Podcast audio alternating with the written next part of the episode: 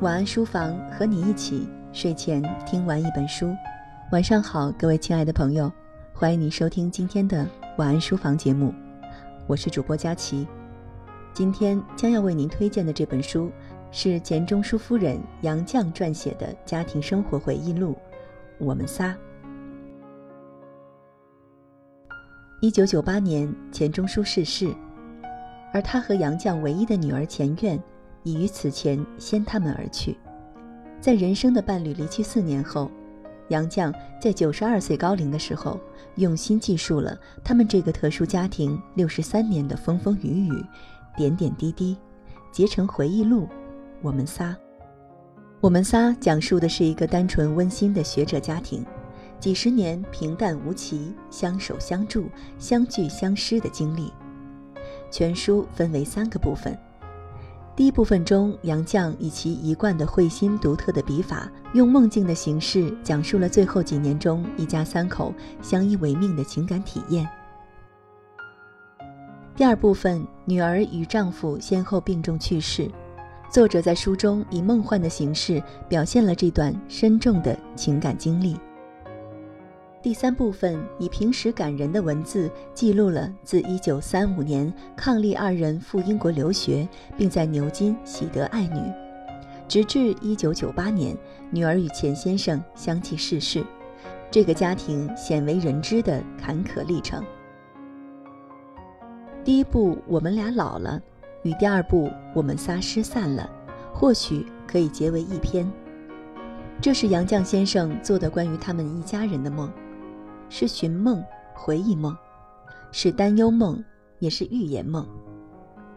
梦里的玉锁古栈道，像是相隔万里；梦里的路一深一浅，梦里的人知道自己仍在天地间，却不知这是梦境。或许心里明白，也寄希望与这相聚的梦能千秋万载的做下去吧。是的。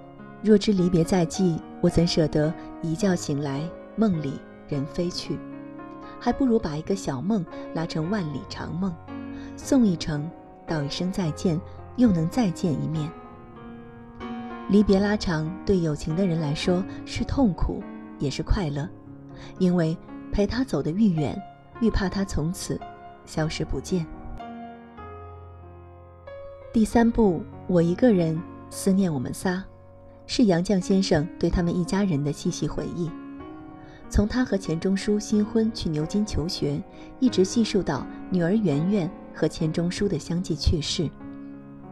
这几十年的婚姻家庭生活，他们一家人过得平淡安稳，略有滋味。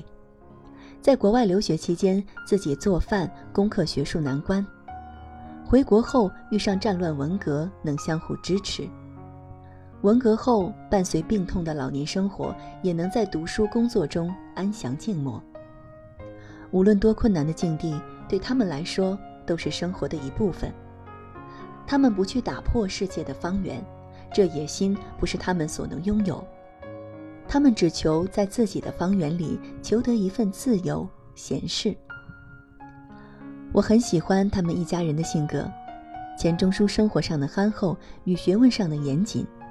杨绛自由温和，出得厅堂，入得厨房；女儿圆圆大胆聪颖，有孝心。这样温馨的一家，怕是在那个年代也少有的吧。这自由心与甘于平淡的心，最是难得。书里的彩页有他们一家人的生活照片，还有前院在病床上未能完成的我们仨。看着这些毫无华丽、朴素的、令人动容的文字，让我恍然。如杨绛先生在篇末说的那段话：“人间不会有小说或童话故事那样的结局，从此他们永远快快活活的一起过日子。人间没有单纯的快乐，快乐总夹杂着烦恼和忧虑。人间没有永远。”我们一生坎坷，暮年才有了一个可以安顿的居处。但老病相催，我们在人生的道路上已走到尽头了。世间好物不坚牢，彩云易散琉璃脆。得到的结果总是失去，相聚得来，还得须散。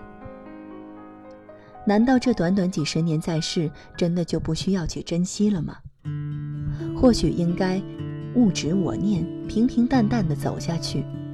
不管前路是近是远，不管幸福快乐是长是短，有一个家，有事可以做，能看到最亲的人安然生活着，就好了吧。人生如此，夫复何求？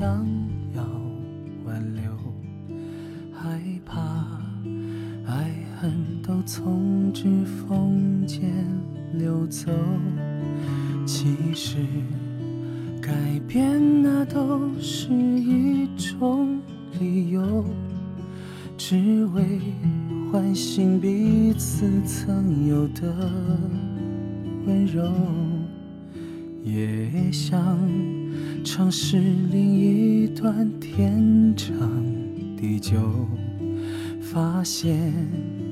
不过是新一轮的等候，终于明白为何会如此难受。生活无法缺少是你在背后，幸福深处是我和你。朝朝暮暮，习惯身边总有你的忙忙碌碌，亲近感情没有那么清清楚楚，最重要的是把彼此放在那心灵最深处。幸福深处是我和你朝朝暮暮，习惯身边总有你的忙忙碌碌，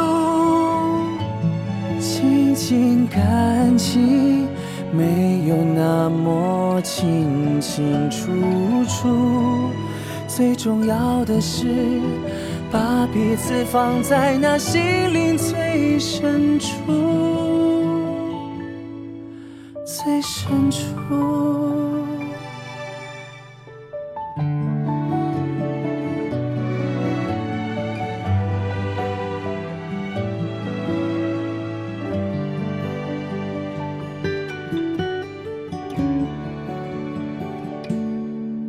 也想。像是另一段天长地久，发现不过是新一轮的等候。终于明白为何会如此难受，生活无法缺少是你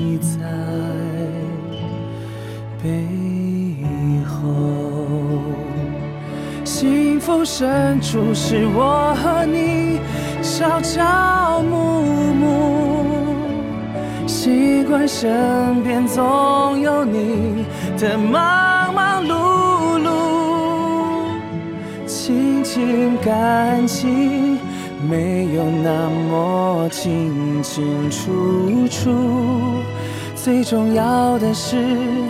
把彼此放在那心灵最深处，幸福深处是我和你朝朝暮暮，习惯身边总有你的忙忙碌碌，亲情感情。没有那么清清楚楚，最重要的是把彼此放在那心灵最深处，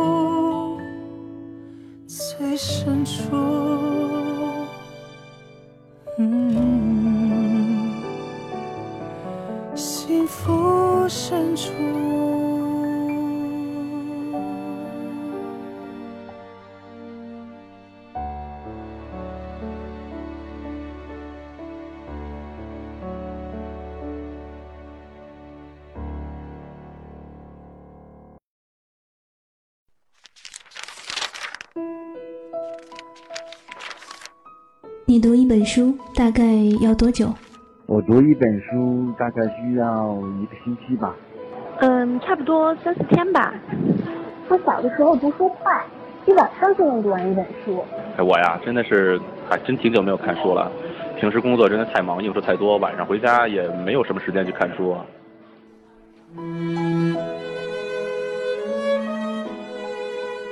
一本书到底要读多久？午夜睡前的床边，拥挤的地铁街头，翻开一本书。每周日晚就在喜马拉雅晚安书房，和你一起睡前听完一本书，享受一段悠然的小时光。